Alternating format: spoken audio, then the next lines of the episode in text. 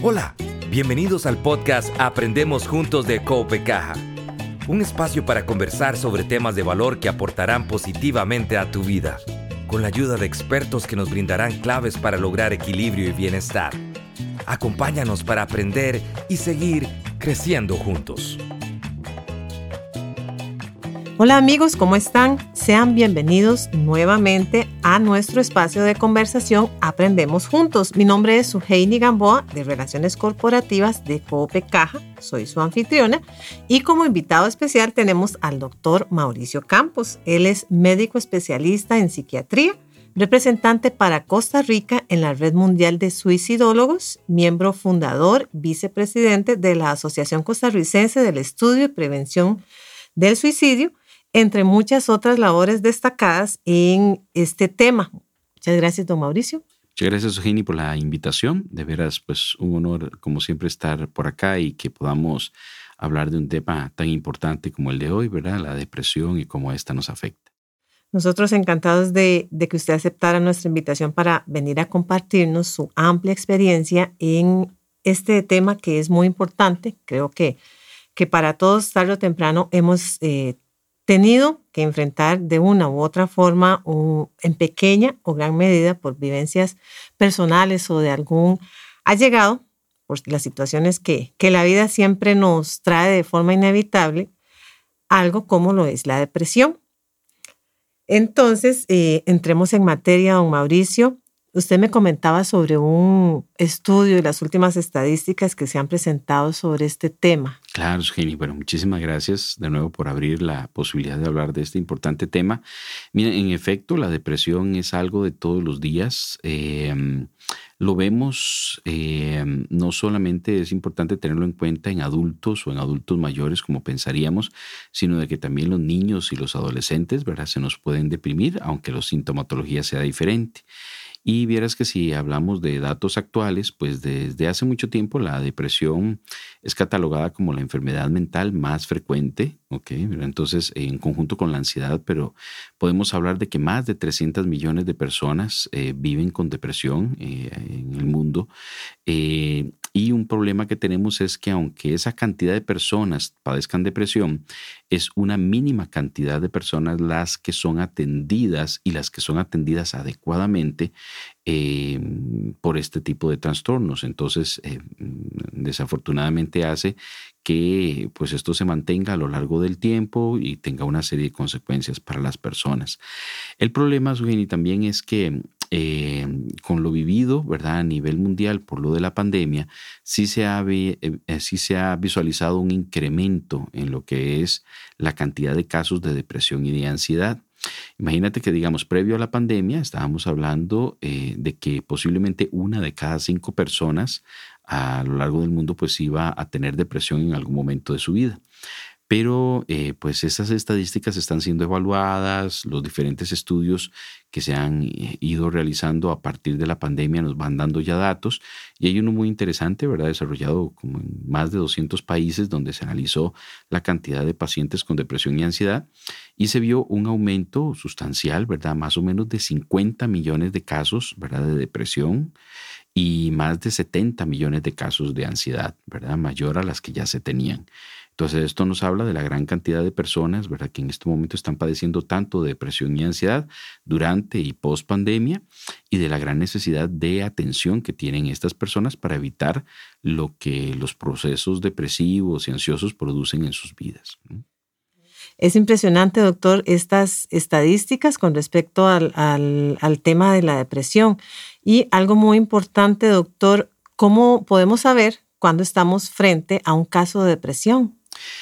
Bien, em, los médicos, los psicólogos, los profesionales en salud tenemos una serie de criterios cuando evaluamos a un paciente, cuando el paciente está frente a nosotros y la forma pues de detectar la depresión es eh, haciendo las preguntas correctas al paciente y teniendo una vinculación con el paciente al punto de que él nos pueda comentar.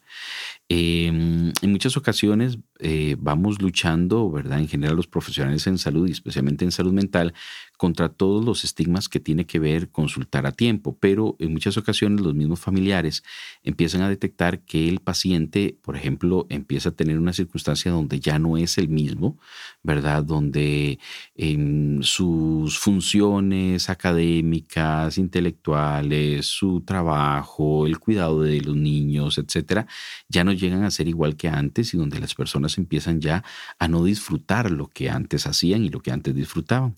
Esto es un proceso, ¿verdad?, de disfunción que nos habla de una posible depresión y cuando la persona deja de disfrutar lo que antes hacía, ¿verdad?, eh, se entra en un cuadro de que llamamos anedonia. La anedonia es esa ausencia de placer, ¿verdad?, de lo que antes podíamos disfrutar.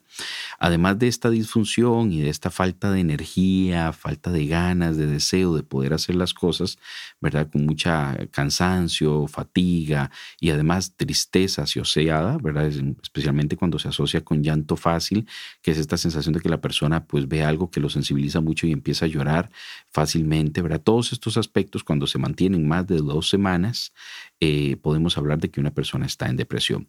Pero un punto muy importante que nos hace detectar la depresión es cuando la persona, eh, esto está afectando su funcionamiento normal, por así decirlo, ¿verdad? Una persona que trabaja, em, digamos que tiene su trabajo normal, ya no está queriendo ir al trabajo, ya no está pudiendo hacer su trabajo normal, tiene descuidos, desconcentración, eh, tiene problemas para levantarse en la mañana y para poder ir a su trabajo cuando eso nunca le había costado antes y donde normalmente nos manifiesta la persona que se siente triste, como que si no fuera él o ella, y como que no está pudiendo lograr hacer las cosas de la misma, con la misma facilidad que antes lo hacía. Vieras que también se pueden asociar algunos otros síntomas, ¿verdad? Eh, que nosotros podemos detectar en el momento donde se hace la historia clínica, como angustia y ansiedad. Lastimosamente la depresión y la ansiedad van de la mano y a veces nos cuesta describir qué fue lo primero, ¿verdad? Si fue la ansiedad y lo que nos llevó a la depresión o la depresión que se asocia a la ansiedad. También una sensación de culpa importante. Muchas personas eh, refieren sentirse muy mal por no poder estar haciendo las cosas, por no poder hacer eh, lo que normalmente antes hacían. Se sienten muy culpables como si ellos tuvieran la culpa de estar mal, ¿ok? Eh, y como que no estén pudiendo, mm, por así decirlo, mucha gente viene como con esa sensación de que mi familia me está dando todo el apoyo, que yo tengo todo para ser feliz y no lo puedo hacer, ¿verdad? Entonces esa es esa sensación de culpa, sensación de desconcentración a la hora de estudiar, de hacer sus labores cotidianas. Em, pueden haber afectación del sueño, que la persona duerma mucho o duerma poco, afectación de la ingesta de alimentos, como que la persona aumente su ingesta de alimentos o la disminuya, y también otros aspectos como pensamientos muy negativos, casi catastróficos, de que todo va a salir mal, de que nada va a poder mejorar, y en muchas ocasiones pensamientos que se asocian también a la sensación de deseos de morirse o deseos de hacerse daño para ya no estar acá.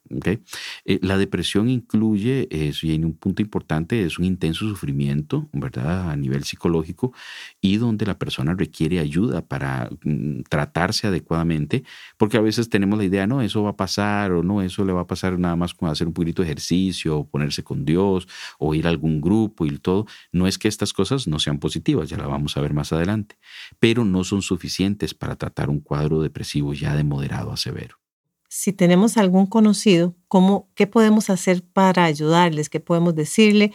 ¿O cuál es el paso a seguir para poder ayudarlos de forma efectiva? Claro. Eh, algo que estamos luchando a nivel nacional y mundialmente los profesionales en salud mental es que se desestigmatice eh, la enfermedad, ¿verdad?, eh, depresiva, junto con todas las otras enfermedades mentales pero especialmente la depresión porque es sumamente común. Muchísima gente no pide ayuda porque siente que debería poder salir adelante solo. Imagínate lo que es, ¿verdad? Yo creo que eh, en otras enfermedades ya eso se ha superado. Por ejemplo, nadie va a querer salir solo de la presión alta o salir solo de la diabetes, eh, sino que saben que necesitan buscar ayuda o salir solo de una apendicitis. Pero eh, lastimosamente, como esto tiene que ver mucho con aspectos conductuales, emocionales, entonces la persona se siente como sumamente culpable de no poder salir a pura motivación o a puro ejercicio, eh, ¿verdad? O con solo pensamientos positivos o leyendo un libro, eh, ¿verdad? Que no tienen nada de malo, pues estos libros. sí, pues, como es algo eh, que no se ve, que no sale en un examen pensamos que, que, que, que, no necesitamos ayuda. Exacto, sí, porque em, no es que no sea un aspecto físico o neurobiológico. Lo que pasa es que no tenemos todavía em, algún aspecto, por ejemplo, como en otras enfermedades médicas, que tenemos marcadores, perdón, marcadores biológicos, como por ejemplo un examen de sangre que nos indique cuánto está la glicemia de un paciente o que podamos hacer alguna técnica para ver cómo está la presión arterial.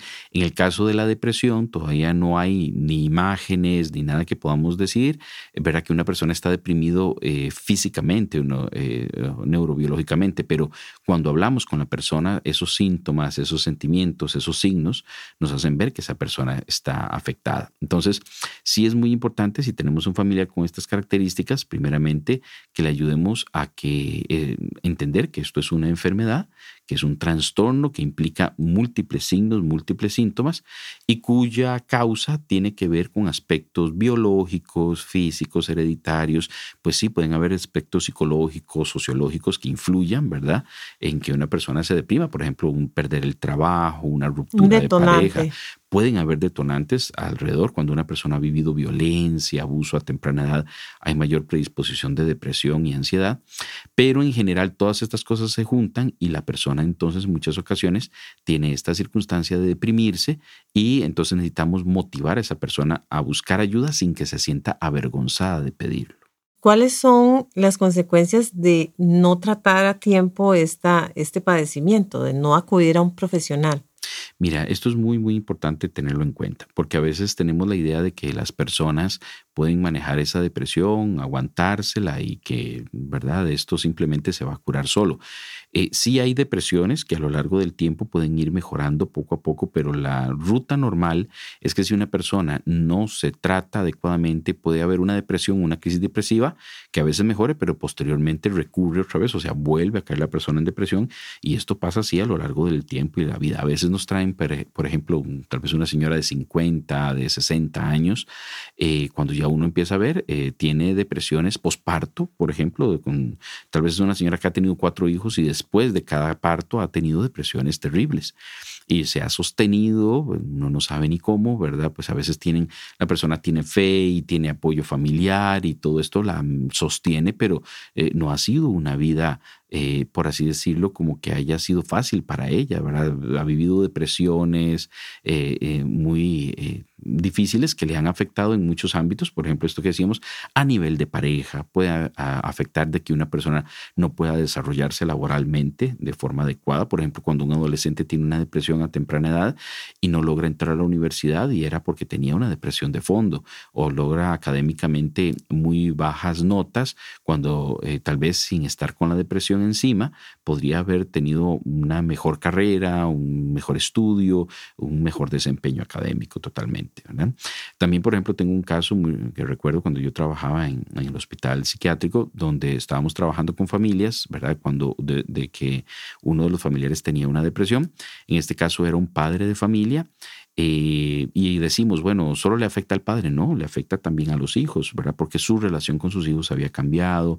Este era un padre que tenía un cierto nivel económico, académico, y lo perdió todo, ¿verdad? Por esa depresión, los chicos tuvieron que pasar de un colegio eh, privado a un colegio público donde no se habían podido adaptar de forma adecuada, eh, ¿verdad? Entonces uno dice, vean cómo, ¿verdad? Hay aspecto, estaba con una relación de pareja ya mucho más compleja, donde posiblemente iba a tener que separar entonces eso ya iba afectando todavía más a los chicos.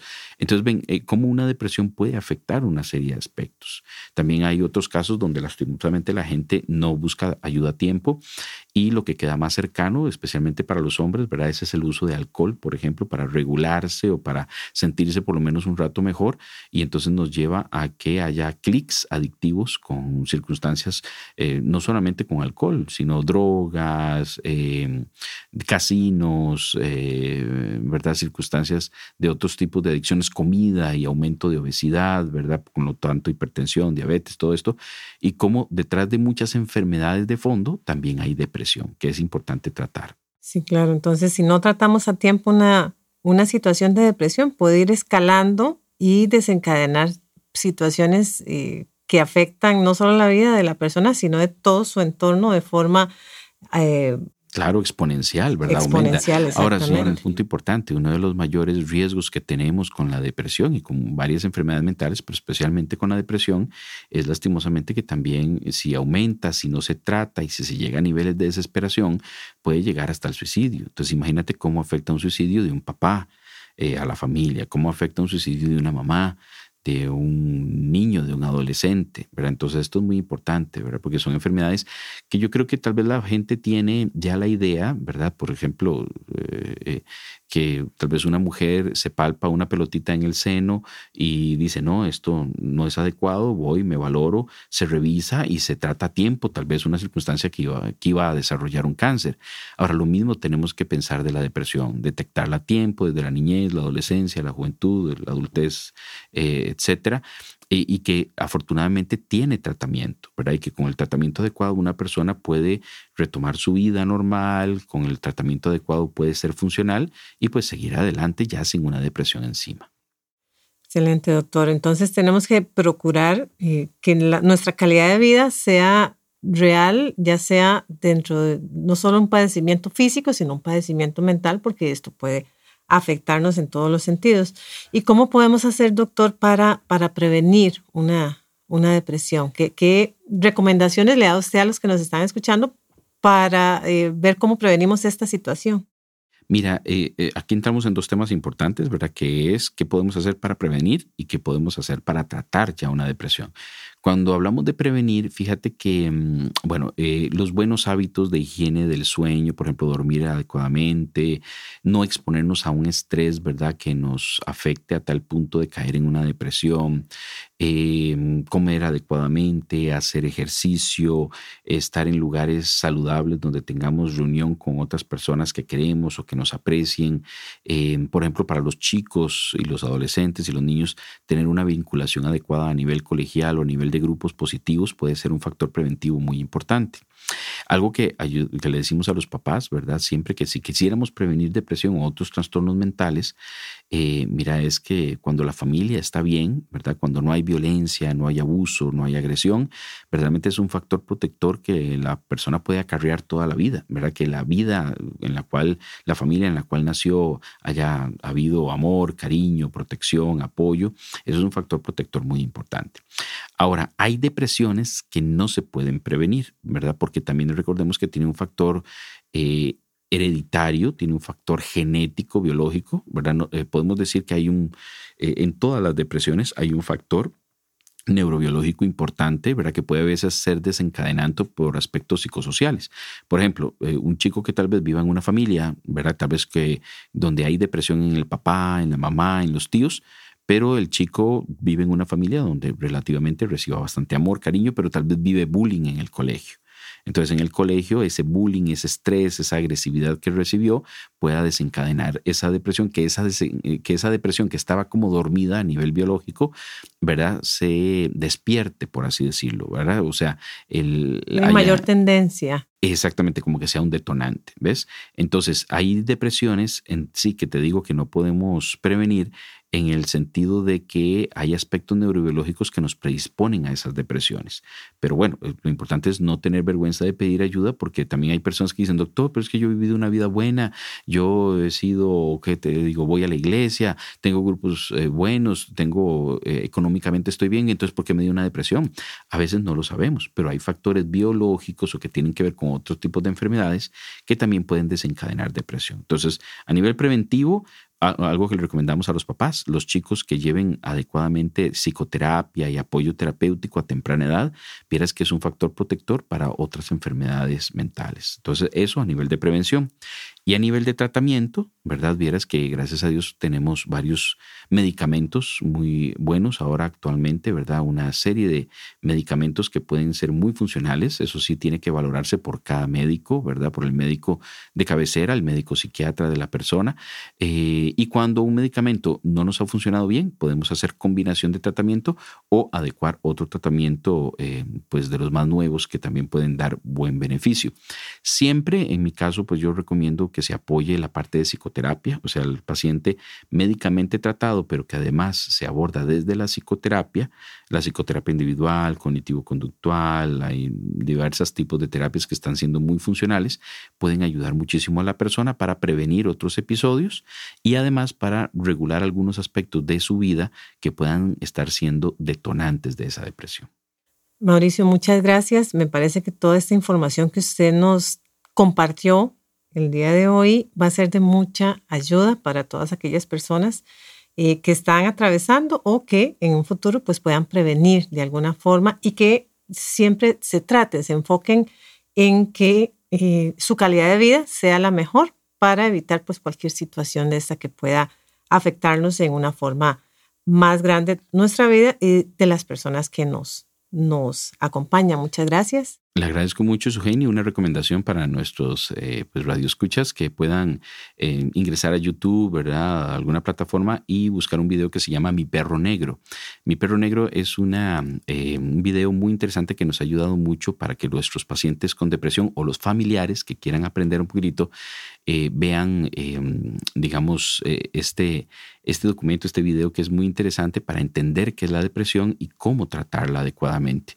Mi Perro Negro hace alegoría a esa depresión que acompaña lastimosamente como un perro casi que está encima de la persona y que no es la idea que lo sostengamos, sino que aprendemos a vivir con él y que van a ver en el video, ¿verdad? Que de forma adecuada con el tratamiento, con la terapia, este perro se puede convertir en un perrito, por así decirlo, ¿verdad? Un perrito que nos acompañe. Domesticado. Exactamente. Que nos acompañe toda la vida, pero de forma positiva. Exactamente. bueno, ya tenemos tarea y muy importante para eh, seguir aprendiendo, aprendiendo juntos sobre la depresión y sobre todos los eh, temas que nos pueden afectar, ya sea positiva o negativamente en la vida y que podamos salir adelante de forma preventiva y, eh, por supuesto, con el objetivo de seguir creciendo juntos. Muchas gracias a todos por escucharnos y nos vemos pronto.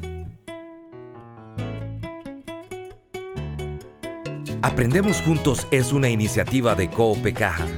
Conoce más en nuestra página web www.coopecaja.fi.cr. Seguinos y activa las notificaciones para que no te perdas ninguno de nuestros episodios. No olvides compartirlo con tus amigos y conocidos. Gracias por escucharnos.